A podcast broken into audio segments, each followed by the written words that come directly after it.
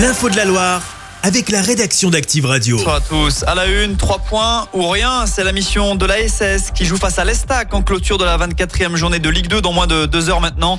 Souci, les Verts restent sur deux défaites consécutives en championnat. Et pour Olivier Deloglio, il faut penser certaines plaies. On l'écoute. On a beaucoup parlé de liens entre eux sportivement, hein, je parle. Et je pense qu'il faut qu'on renforce nos liens là-dessus, notre compréhension du jeu de l'autre, de mon partenaire. On sait qu'il est placé, qu'est-ce qu'il veut, euh, comment il veut le ballon et tout ça. C'est ça qu'il faut que l'on travaille encore plus, parce qu'on s'est aperçu que parfois on était un petit peu euh, pas dans le même tempo tous les joueurs.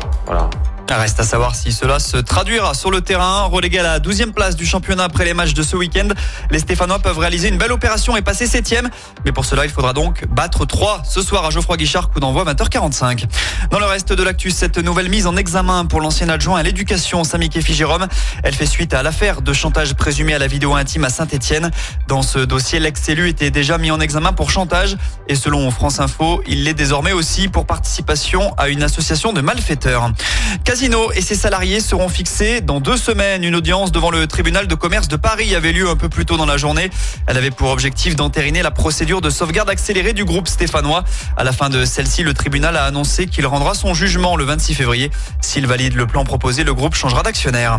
L'actu, c'est aussi ce drame à Saint-Etienne. Un cycliste est décédé hier après-midi. Cet homme de 69 ans a fait un arrêt cardio-respiratoire route de Saint-Just. Malgré l'intervention des secours, le sexagénaire n'a pas pu être réanimé. Le surendettement est nette hausse dans la Loire. C'est ce qui ressort d'une récente étude de la Banque de France.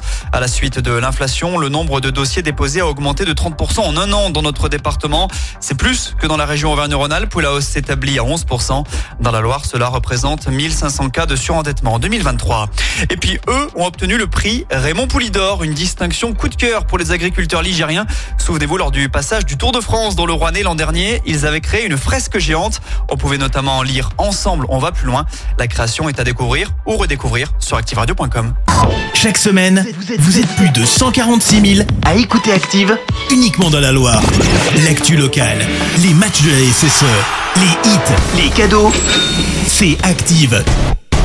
Source Médiamétrie, IR local, habitude d'écoute en audience semaine dans la Loire des 13 ans et plus, de septembre 2021 à juin 2023.